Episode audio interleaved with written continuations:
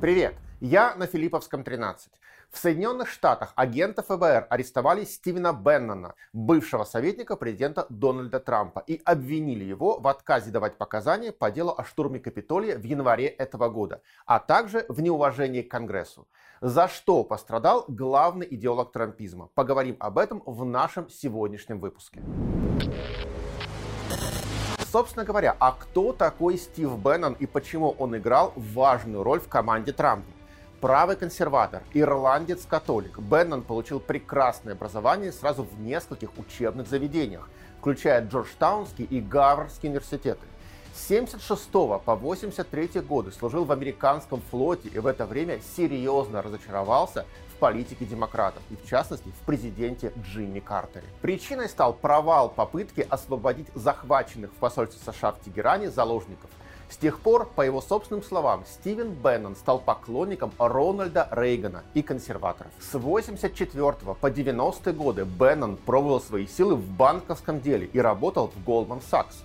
А затем даже создал собственный банк Bannon Co., который успешно продал в 1998 году.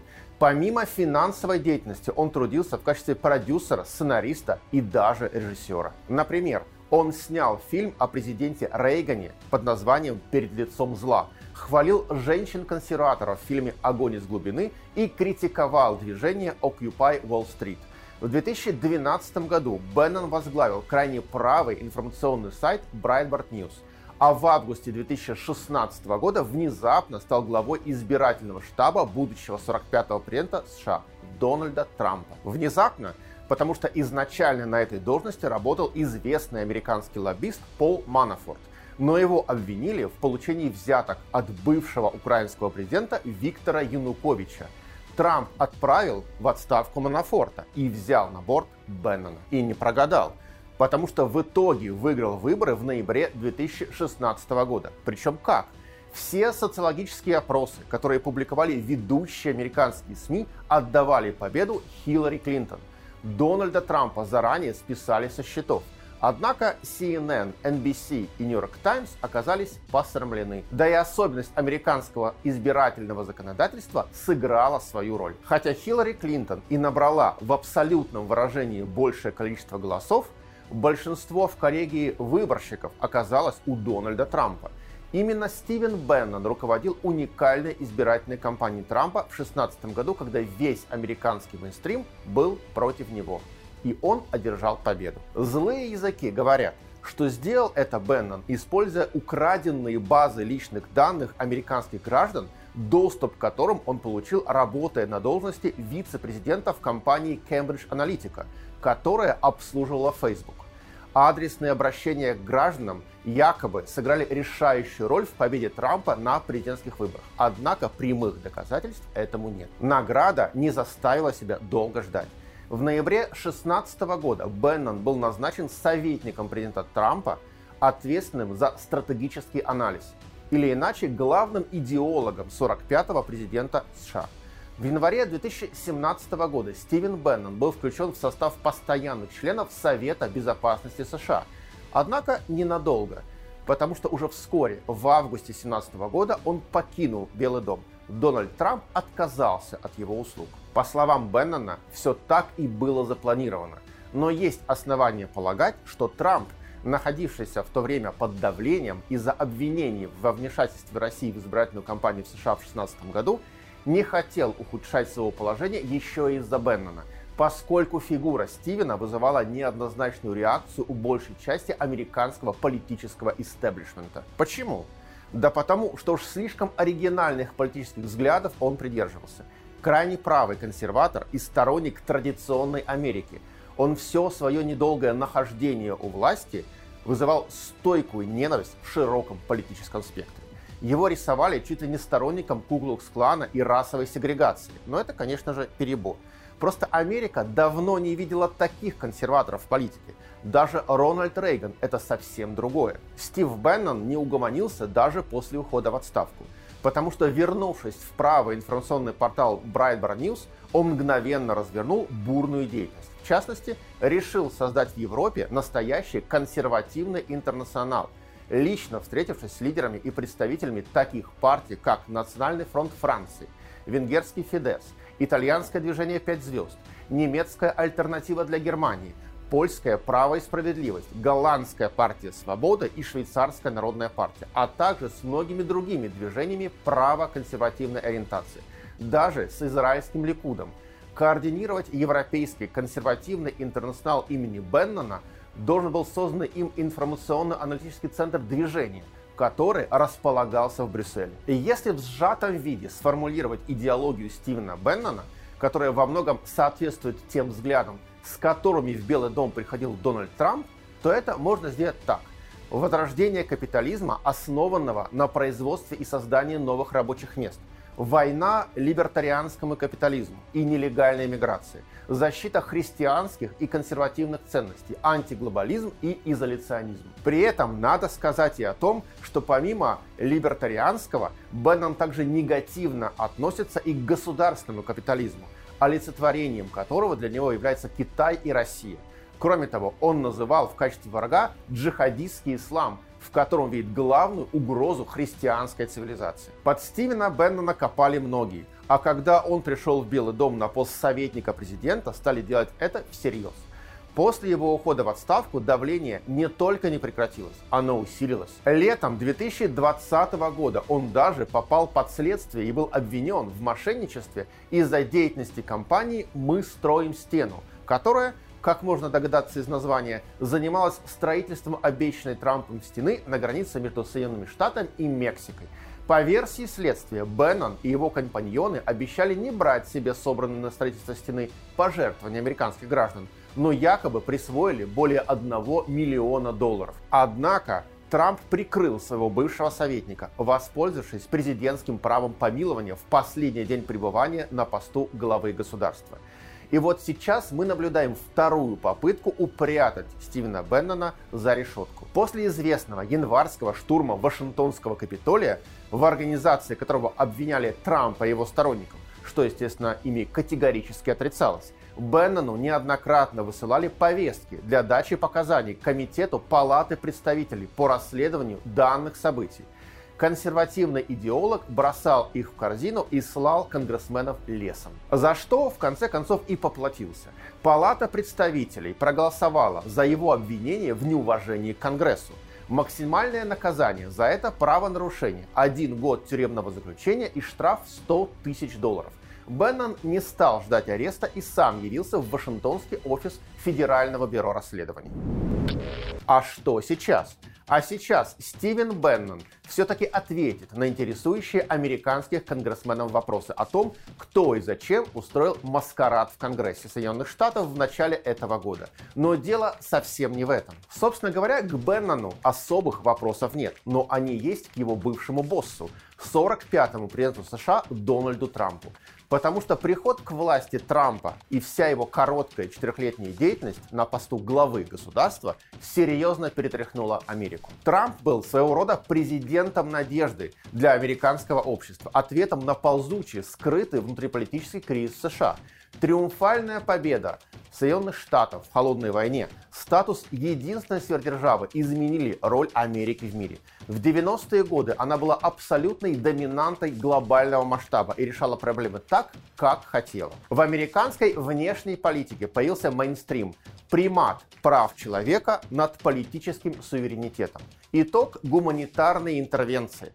Классическим случаем такой политики ее вершиной стала операция НАТО против Югославии в 1999 году. Однако уже в Ираке в 2003 что-то пошло не так. Именно свержение Саддама Хусейна стало началом конца политики гуманитарных интервенций и экспорта демократии. А арабская весна с гражданскими войнами в Ливии и Сирии окончательно ее похоронили. В итоге Соединенные Штаты столкнулись с необходимостью выработать новый курс своей политики в мире. И Трамп предложил альтернативу крен в сторону изоляционизма, сворачивание ненужных войн и сосредоточение на решении социально-экономических проблем США. Иными словами, Америка прежде всего, или сделаем Америку снова великой. Make America Great Again. Ключевое слово здесь «снова». То есть сейчас она уже не великая. Об этом и говорил Трамп. В общем, месседж Трампа «Мы отстали, нужен рывок, а для этого надо заниматься делом, развивать экономику, а не встревать во всякие войны». И главный конкурент здесь – Китай, а вовсе не Россия.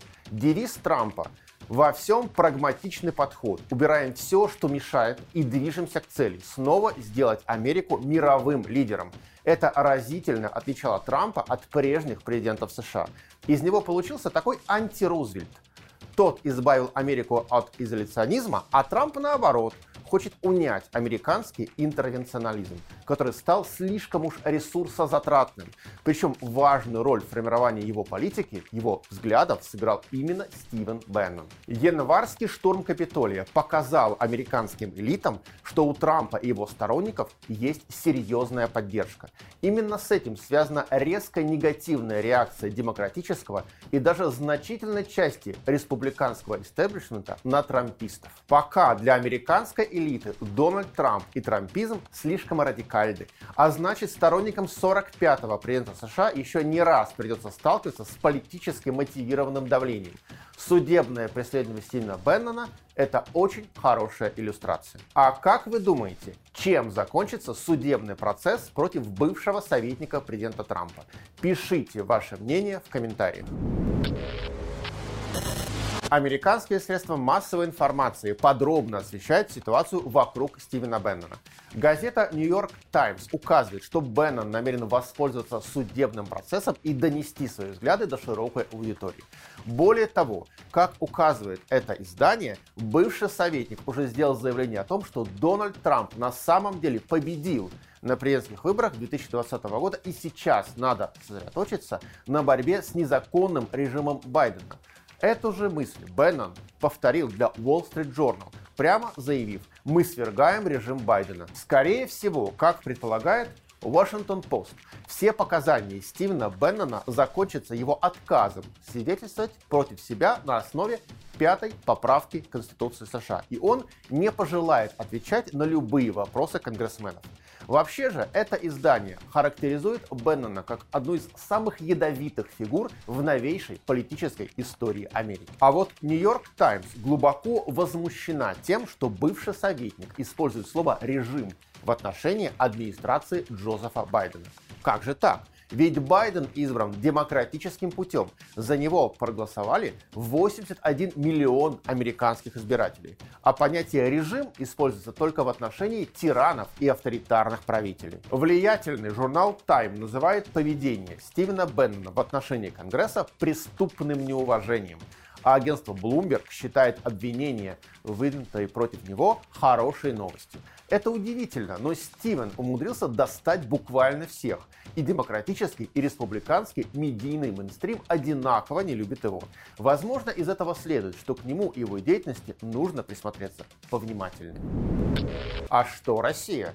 В Москве радовались внезапной победе Трампа, который в ходе предвыборной кампании неоднократно заявлял, что Россия вовсе не враг Соединенным Штатам, в отличие от Китая. Однако Дональд не оправдал надежд. Сразу после его прихода в Белый дом в США стали активно раскручивать русский след в американских выборах. На окружение Трампа посыпались обвинения в сговоре с Кремлем. Наиболее ярким было дело генерала Флина, советника президента США, который в декабре 2016 года неосторожно пообщался с российским послом Сергеем Кисляком. В этих условиях от Трампа было сложно ждать пророссийской политики. Время от времени российско-американские отношения при Трампе даже обострялись. В частности, именно он отдал приказ о нанесении ракетного удара по сирийскому Шайрату, а также о совместной американо-англо-французской акции против Сирии, которая выразилась в ракетном ударе по объектам на территории этой страны в апреле 2018 года. Тогда начальнику российского генштаба Валерию Герасимову пришлось даже предупредить антиасадовскую коалицию, что в случае поражения российских войск или военных объектов ответ будет неминуем. Однако ракеты облетели российские объекты стороной. В конце президентского срока Дональда Трампа Москве уже было все равно, кто именно победит на президентских выборах 2020 года. Поэтому приход Джозефа Байдена в России воспринимали спокойно. А после российско-американского саммита в Женеве выяснилось, что и с его администрацией тоже можно иметь дело.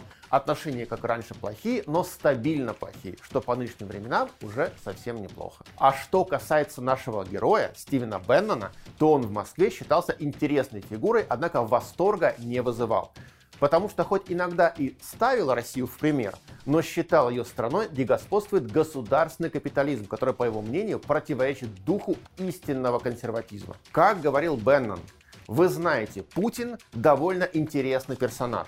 Он также очень умный. Я вижу это в Соединенных Штатах, где он настойчиво обращается к социальным консерваторам через месседж о традиционных ценностях.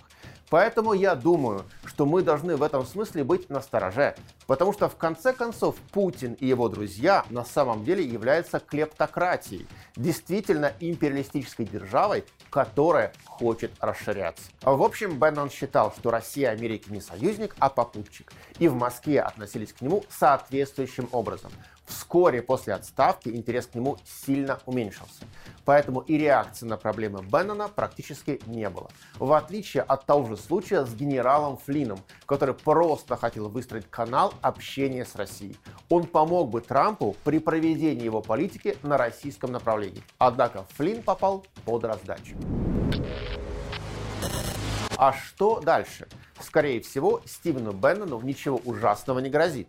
Теперь, после вмешательства ФБР, он, разумеется, даст показания, которых от него требует Конгресс. Однако вряд ли конгрессмены услышат от него что-то стоящее. Вероятно, Беннона оштрафуют, и он при наихудшем сценарии подвергнется непродолжительному тюремному заключению. Но в этом все же есть некоторые сомнения.